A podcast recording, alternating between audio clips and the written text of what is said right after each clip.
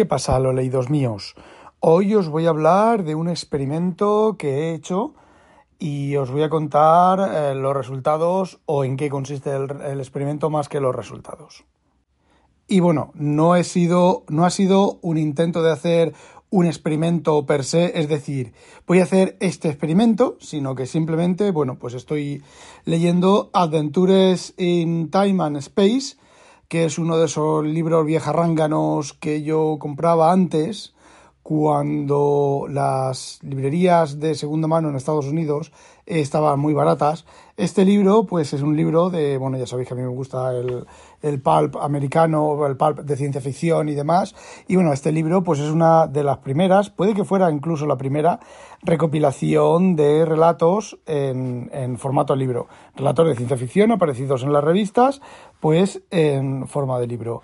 Y hace unos años, pues estos libros te los podías encontrar por un dólar y luego pues 5, 6 dólares de gastos de envío. Y tengo unos cuantos libros de estos, de que yo leía, iba leyendo pues eh, sitios web o otros antologías o antologías, ¿vale? O incluso publicidad en las propias revistas Pulp. Ya sabéis que tengo varios miles de revistas Pulp en formato electrónico, muchas de ellas bajadas de archive.org, pero otras compradas en DVD o simplemente pues eh, buscadas por ahí. Y bueno, como ya sabéis, estos libros de recopilaciones pues recogen las mejores, entre comillas, eh, historias pues de una época. Normalmente ahora lo que se estila ahora, moderno, es eh, recoger las... El año siguiente se, se, recogen las mejores historias del año anterior publicadas en revistas de ciencia ficción sinceramente, he puesto en comillas porque simplemente son las que mm, los autores han querido dejar publicar, las revistas han querido dejar publicar y no tienen por qué ser las mejores historias publicadas el año anterior. Porque, bueno, pues también he comprado algún libro de esos y la verdad es que hay historias que son verdaderos bodrios. Otro tipo de recopilaciones actuales son recoger pues todos los cuentos de un autor antiguo, ¿vale? Cuentos que ya están fuera de derechos de autor o dependiendo ya de quién los del empaquetador, pues a veces eh, algunos cuentos, algunos relatos tienen siguen teniendo derechos de autor, pero se traspapelan dentro de los muchos otros que no los tienen y se recogen, bueno, pues historias antiguas, ¿vale? Estamos hablando de relatos de ciencia ficción por de 1930, 40, 50, 60 como mucho. Pero antiguamente eso no era así.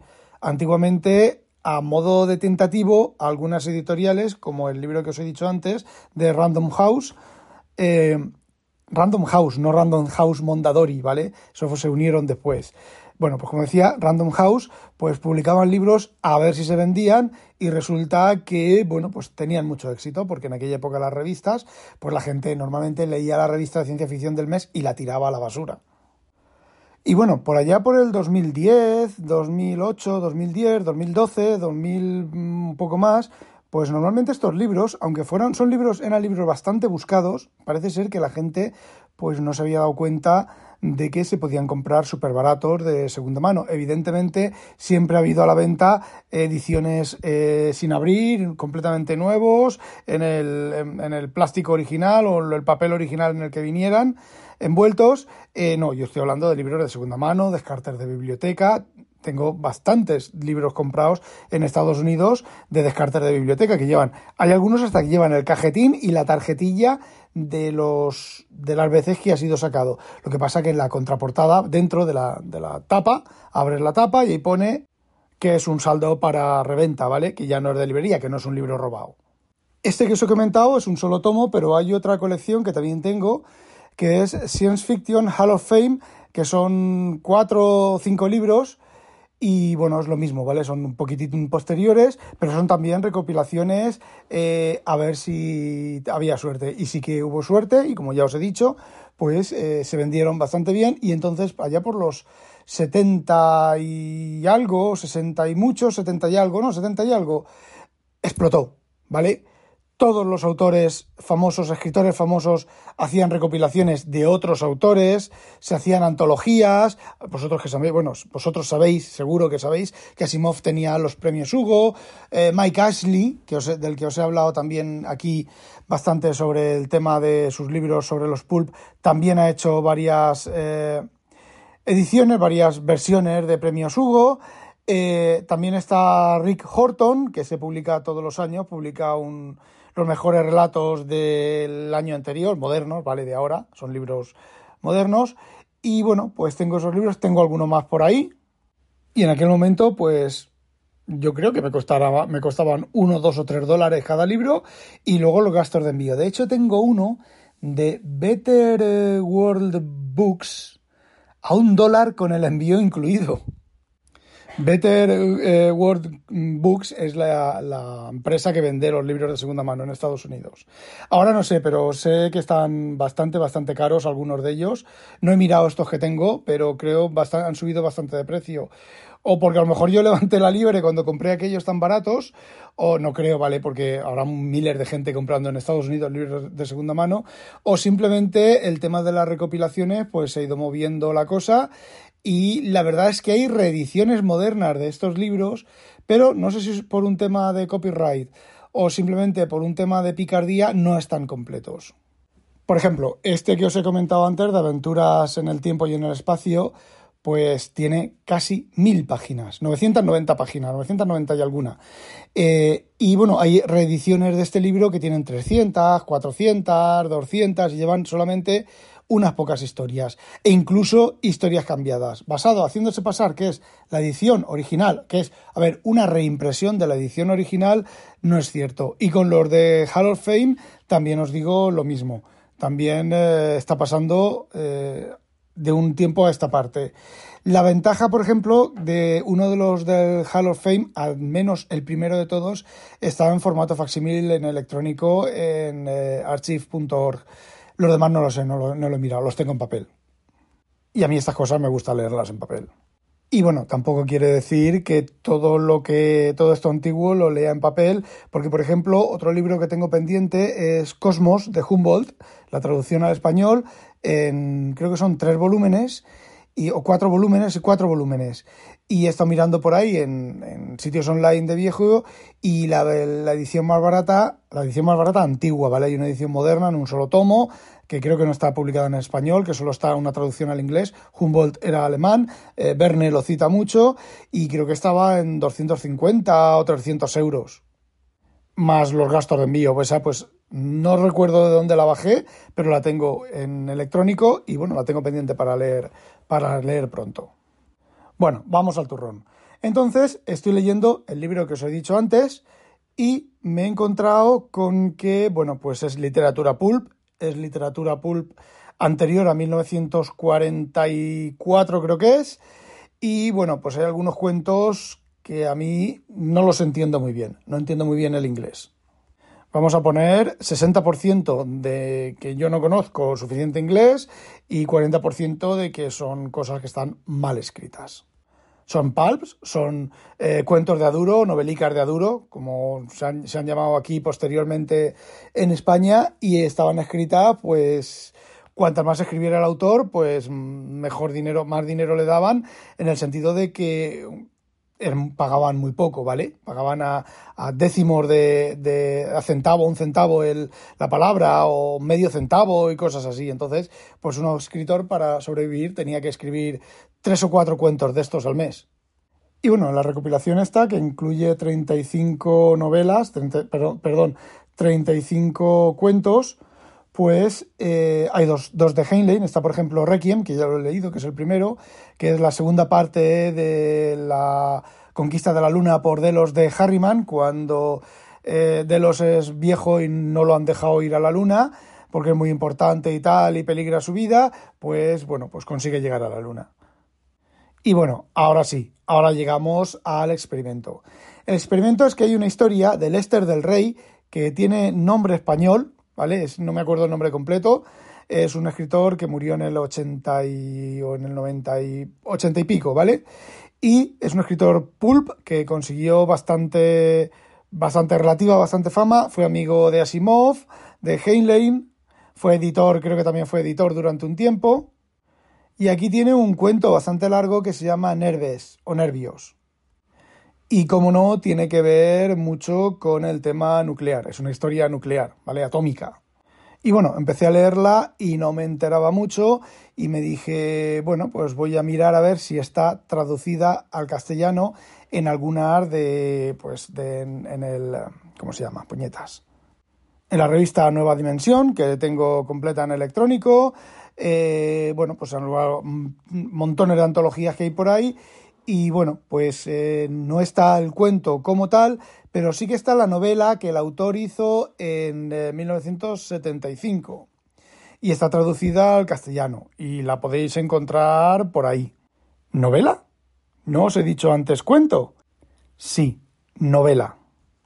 Era y es bastante típico que ciertos cuentos que gustaron, en su momento gustaron mucho, o simplemente a petición del editor, de un editor cualquiera, vio que un cuento publicado por un autor en, una revista de estas podía tener, eh, podía venderse como libro, pues le pedía al autor que lo ampliara y lo convirtiera en un libro. El caso más arquetípico de esta situación es la novela cuento de Asimov, Anochecer, Nightfall, que primero la publicó, no recuerdo dónde, pero me imagino que en el Astounding, en la época de Campbell, y luego la reescribió la amplió como libro. Y bueno, yo he leído de Asimov, leí el cuento, luego leí la novela y quise, he querido hacer el mismo experimento con esto de Lester del Rey, el cuento este de Lester del Rey, Nervios. Y es lo que he hecho. He leído el cuento en el libro que os he dicho y cuando he terminado el cuento he leído la novela en español. E igual que con Nightfall, que con Anochecer, pues se confirma mi teoría y la de, me imagino, que la de otros muchos. Y aquí ahora entra el tema de lo de qué es un cuento y qué es una novela, o más bien qué diferencia a un cuento de una novela. Y en principio, un cuento tiene más problemas para perfilar a los personajes, tiene mucha más limitación de espacio y de tiempo y también de trama. Y por lo tanto, pues en un cuento normalmente, y aún más en esta época, era lo que se conoce como historia problema, ¿vale? Que es, se presenta un problema, un personaje se ve envuelto en, en ese problema y el desarrollo del cuento es resolver el problema hasta la conclusión final, en principio conclusión exitosa. Ya sé que no tiene por qué ser así, porque uno, por ejemplo, pues podía escribir un cuento de un alguien que ha matado a una persona y todas sus reflexiones y su arrepentimiento y su cosa interior en 20, 30 páginas de, por haber matado a esa persona. Un cuento psicológico, ¿vale? Eh, pero vamos, no es lo típico y tampoco era lo típico en la época. Y en la novela, pues puedes tener eh, tramas accesorias, tramas laterales, que se van juntando, se van separando, puedes perfilar mucho mejor a los personajes, puedes dedicar más tiempo a contar sobre los personajes. Y en general, en la novela, el argumento es mucho más largo, o se trata de un argumento que va a grupos, ¿vale? A golpes, va solucionando un problema detrás de otro, o un problema que se va complicando cada vez más el, personaje intenta, o los personajes intentan solucionar el problema, no lo consiguen, se lía más gorda, lo intentan volver a solucionar, se lía otra vez mucho más gorda. Eh, básicamente, las novelas son así. Y por supuesto, tenemos excepciones, tenemos a Proust, que cuenta una novela de 400 páginas, eh, comerse una manzana y doblar, una manzana, una magdalena y doblar una esquina. Pero si volvemos a la época pulp, pues las novelas y los cuentos es lo que yo os he contado ahora, os he dicho ahora. Entonces, en principio, el mayor problema que un escritor de ciencia ficción, escritor en general, se puede encontrar es que le pidan ampliar un cuento que no permita ampliación, como es el caso. En este cuento que os he contado de nervios, ocurre un accidente nuclear, ¿vale? Eh, la energía nuclear está en todos los sitios, estamos en un futuro, ¿vale? El típico futuro en el cual eh, la energía nuclear era la solución a todos los problemas de la humanidad eh, de hecho, aquí se utiliza la energía nuclear hasta, hasta en los bidets, por, por, deciros alguna exageración, pero que no es tanta exageración. Entonces, en una de, de estas plantas de producción de elementos nucleares para solucionar, hasta para eliminar el gorgojo, se utiliza la. Em, ¿Cómo se dice? Se utiliza venenos nucleares.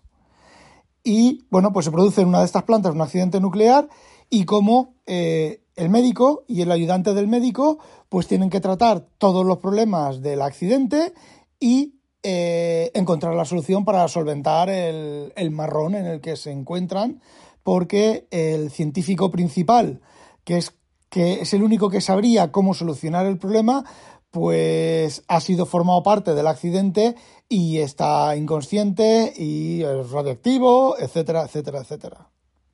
Entonces, aquí este argumento es bastante difícil de ampliar. Podríamos hacer como hizo Orson Scott, Card en el juego de Ender, o hizo Frank Herbert con Dune, que fue ampliar la historia. Es decir, el cuento es el arranque de la historia y luego ocurren más cosas. Pero aquí no es el caso. Aquí únicamente se amplía que ocurre una visita antes del desastre nuclear, eh, ocurre una visita de una inspección de políticos que quieren mover las plantas nucleares a los desiertos, un pequeño accidente previo y entre medias un par de subtramas llevadas a cabo por la mujer del médico principal que atiende a los heridos y que sinceramente no aportan absolutamente nada todo lo añadido al cuento no aporta absolutamente nada al mismo y se nota que está metido con calzador. De hecho, el cuento tiene un error bastante, bastante grande, y es que en el cuento la historia comienza por la noche y todo el cuento transcurre durante la noche y en la novela la historia comienza por la mañana. Y hay un pequeño despiste ahí mientras se cuentan las cosas. Y bueno, la historia es tremendamente rocambolesca, el cuento es tremendamente rocambolesco, pero os voy a decir una cosa, yo lo he leído de un tirón, de dos tirones, porque son casi 60 páginas del libro este, de letra apretada, pero la verdad es que el cuento, con todos los errores que tiene, todas las errores, no me refiero a errores en el desarrollo de la trama, sino cosas que se saben que no son como se cuentan en, el, en, la historia, y, y yo he estado enganchado con el, con el relato. Porque partes desde el punto de que esto es una historia pulp y no tiene, no tiene por qué ser cierta. En su momento, a lo mejor, pues podría tener efecto maravilla del tema nuclear y demás. Creo que fue escrita en 1943, durante la Segunda Guerra Mundial o antes de la Segunda Guerra Mundial. Durante la Segunda Mundial, Segunda Guerra Mundial, el tema del nuclear no estaba claro. Bueno, pues podría resultar también bastante efecto maravilla. Ahora, desde luego, no, que no. A ver, eh, inyecciones de curare, inyecciones de adrenalina directa al corazón, retirar eh, la carne radiactiva del cuerpo, líquidos que eliminan la radiactividad, que te los inyectan y a través del cuerpo y se elimina la radiactividad, eh, bueno, como si la radiactividad fuera una cosa que tienes en el cuerpo y que, bueno, te la pueden retirar. De hecho, la novela eso lo mm, tergiversa un poquito más para que no quede tan evidente, porque en el 75 ya se sabía lo que era la radiactividad, pero en el cuento es eh, tremendamente absurdo. En la novela, por eso he dicho antes pedazos de carne, lo que hacen es que le quitan pedazos de carne, pedazos de piel eh, radiactiva y en, cuando en el cuento simplemente son le quitan la, le sacan la radioactividad con imanes y con cosas, pues en la novela le sacan pedazos del traje aislante y cosas de esas incrustadas pero también se nota un poco que es un poco bastante forzado respecto al, cuento original, porque hay por ahí una caja donde vas dejando las cosas que de repente pues se vuelve peligrosa. En el cuento tiene mucho sentido dentro de lo que es la descripción del universo del cuento, pero en la novela pues flojea un poco. Y bueno, ya para concluir, la, idea y el motivo de, este episodio, de este audio, eh, no es realmente contaros el, el, experimento, sino porque bueno, ya se sabe que novela, cuentos convertidos en novela normalmente suelen ser bastante, bastante malos, salvo excepciones. Eh, sino el hecho de que una historia que la estás leyendo y sabes que está completamente obsoleta, que no tiene ni pies ni cabeza, y sin embargo te engancha. Y bueno, si antes he comentado que había buscado el cuento, lo había buscado en castellano porque no me enteraba mucho del inglés, la solución en este caso ha sido simplemente pues eh, frenar mi velocidad lectora y leerlo bastante más despacio.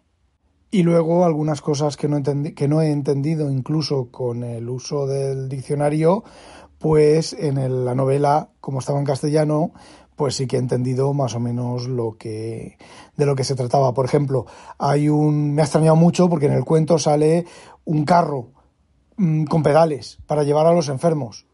Y bueno, en la novela otro despiste de la novela sí aparece que es una especie como de bicicleta que detrás lleva eh, dos camillas, ¿vale? Una especie como de triciclo, ¿vale?